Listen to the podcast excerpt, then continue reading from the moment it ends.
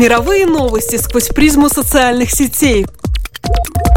В программе «Лента событий».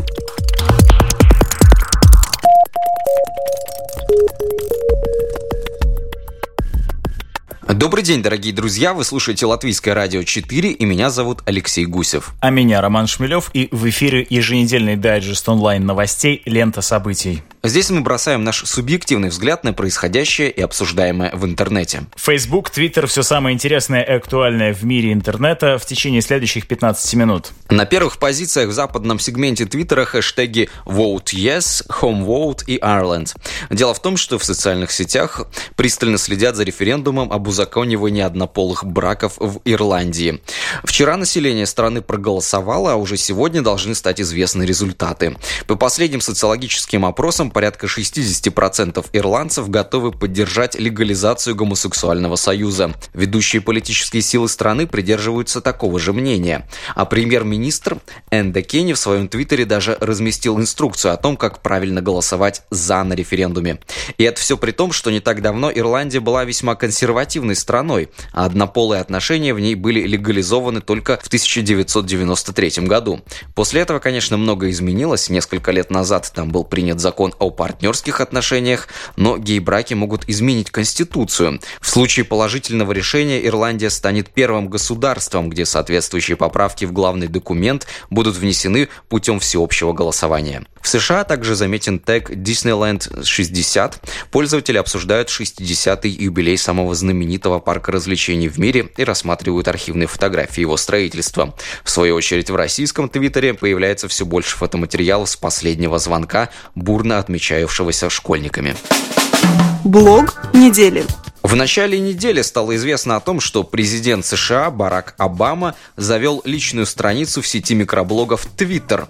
«Привет, Twitter! Это Барак. Вы только подумайте, спустя 6 лет мне, наконец, позволили завести свой личный аккаунт», гласит первый твит от имени главы американского Белого дома, опубликованный 18 мая. Твиты Обамы появлялись и ранее, но его наполнением занимались помощники, а личные записи президента США были редкостью.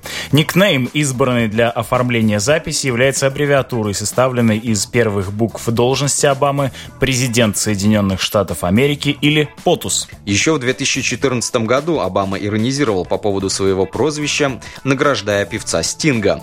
Тогда он позавидовал музыканту, прозвище которого переводится как «жало». К слову, эти схожие обозначения значения присвоены и другим первым лицам и инстанциям государства. Так, первая леди имеет прозвище «FLOTUS». «POTUS» – сленговое определение вице-президента, «SLOTUS» – его супруги, а название «SCOTUS» используют для Верховного суда. В день своего появления микроблог «POTUS» установил мировой рекорд, набрав за самый короткий промежуток времени 1 миллион подписчиков. Такое число читателей личного твиттер-аккаунта Обаме удалось заполучить менее чем за 5 часов после создания профиля. На название, присвоенное аккаунту, отреагировал и бывший президент США Билл Клинтон, чья жена Хиллари собирается участвовать в следующих президентских выборах. Клинтон поинтересовался у Обамы, что будет с аккаунтом POTUS после его ухода с поста президента. Хороший вопрос, Билл Клинтон.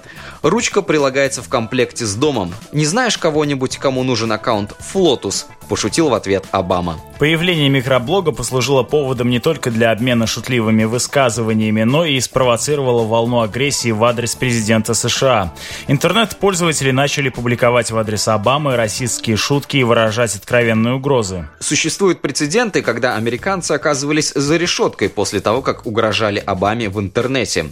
Анализом подобных сообщений занимается отдел по интернет-угрозам. Со ссылкой на свои источники издания The Daily Dot рассказывает о подобных случаях. Так, например, в 2013 году женщину по имени Донте Джамар Симс осудили на полгода тюремного заключения за твит, призывающий террористическую организацию казнить президента США. Алабаман Джарвис Бриттон, предложивший отравить Обаму цианидом, был посажен на год после того, как продолжил публиковать угрозы, не обращая внимания на предупреждения, которые ему делала служба безопасности. Подобных примеров можно привести довольно много. Однако, как сообщает интернет-издание The Verge, пресс-секретарь Белого дома Джош Эрнст заявил следующее, цитирую, «Такого рода картинки и подобный язык – распространенное явление для интернета». Конец цитаты. Обращаясь к журналистам, он заметил, «Уверен, что каждый из вас наблюдает подобные примеры в Твиттере регулярно. Автор The Verge предполагает, что блокировать подобные сообщения специальные службы не станут, так как это совершенно неэффективно, придется банить невероятное количество пользователей. Цитирую. «У президента США может быть целая армия натренированных агентов, готовых охранять его жизнь, и лучшие из лучших медиаспециалисты. Но в интернете, хорошо это или плохо, правит хаос, который не способен сдержать никакие баррикады». Конец цитаты. Штаты. Изначально задуманная как личное пространство в интернете, сеть микроблогов Twitter превратилась в мощный медиаинструмент. В предыдущих выпусках мы не раз упоминали о том, как из Твиттера общественность впервые узнавала о важном событии. Твит и сам по себе не раз становился таким событием, вызывая дискуссии или даже провоцируя скандалы. От первоначальной задумки осталась негласная договоренность о большей дозволенности, подчас граничащей с фривольностью. В Твиттере, казалось бы, можно написать небрежное замечание, грубую шутку, шутку, так как это вроде бы приватная зона нашего виртуального пространства. Однако с повышением социального внимания к определенной медиаперсоне увеличивается и строгость поведения в собственном микроблоге. Сопоставляя пребывание политиков в блогосфере, известно, что, например, Владимир Путин будто бы считает интернет чуждой средой, в отличие от премьер-министра России Дмитрия Медведева, который ведет собственный Твиттер и Инстаграм. Многие трактовали эту привычку Медведева желанием оттенить свой имидж от образа Путина. Пользователь, ведущий твиттер президента США, может казаться остроумным, но его формулировки четко выверены и стерильны. Личный твиттер-аккаунт работает на формирование благожелательного образа президента США.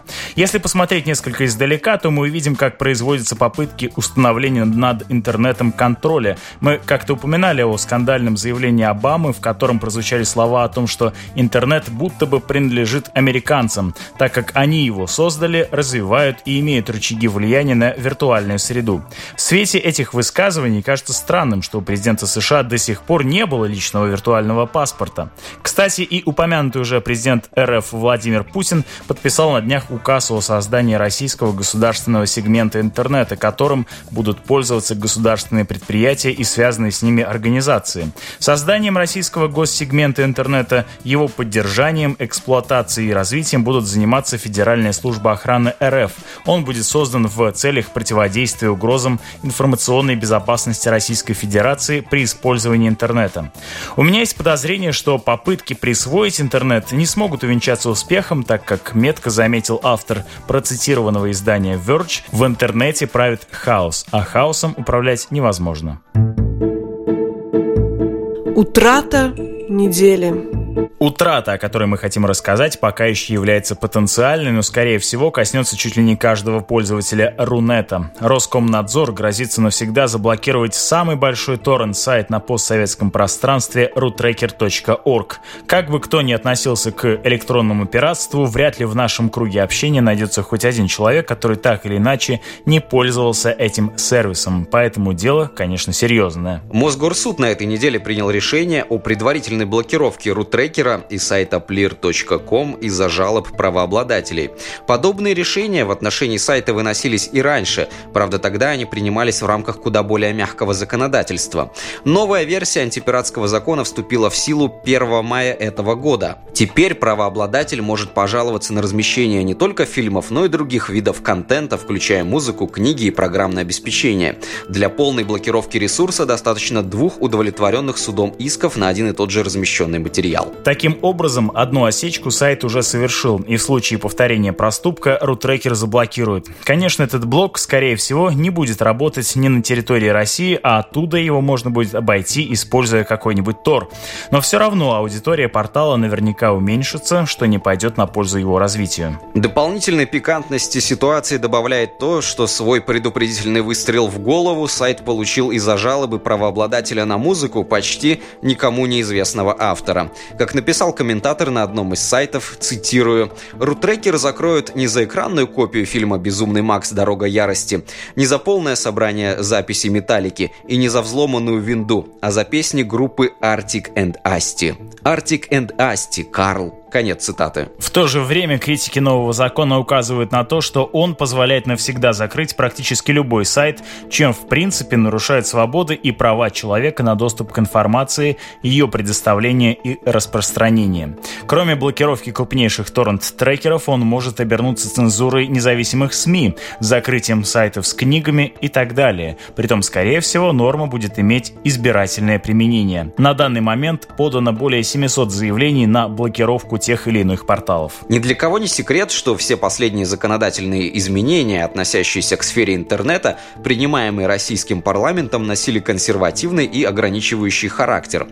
И последние поправки довольно логично вписываются в ряд, где свои места уже занимают, например, закон о блогерах, обязывающий интернет-авторов с аудиторией более чем в 3000 человек регистрироваться в Роскомнадзоре, или нормы, якобы запрещающие пропаганду и описание способов самоубийства в сети. Последний пример особенно особенно наглядный. Различных описаний суицида в интернете не убавилось, и они все еще легко доступны. Зато из-за нормы не раз блокировались оппозиционные блогеры на довольно абсурдных основаниях. С другой стороны, закон дает куда больше возможностей правообладателям, что вроде бы является шагом на пути к выводу российского интернета из серой зоны в пространство закона.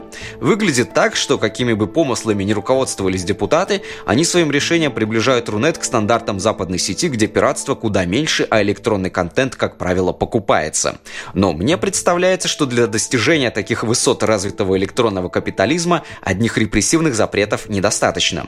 Необходимо законодательство, которое было бы толерантным к развитию сети и внедрению новых продуктов в ее пространство. В конце концов, многие переключаются с пиратского на лицензионный контент только тогда, когда это становится реально удобнее и проще. Человек создание ленивое, и он скорее заплатит разумную сумму, чтобы получить желанный продукт здесь и сейчас, чем пуститься в изнурительное длительное путешествие по необязательным ссылкам, скачивая непонятные торрент-файлы с риском занести вирус на свой компьютер.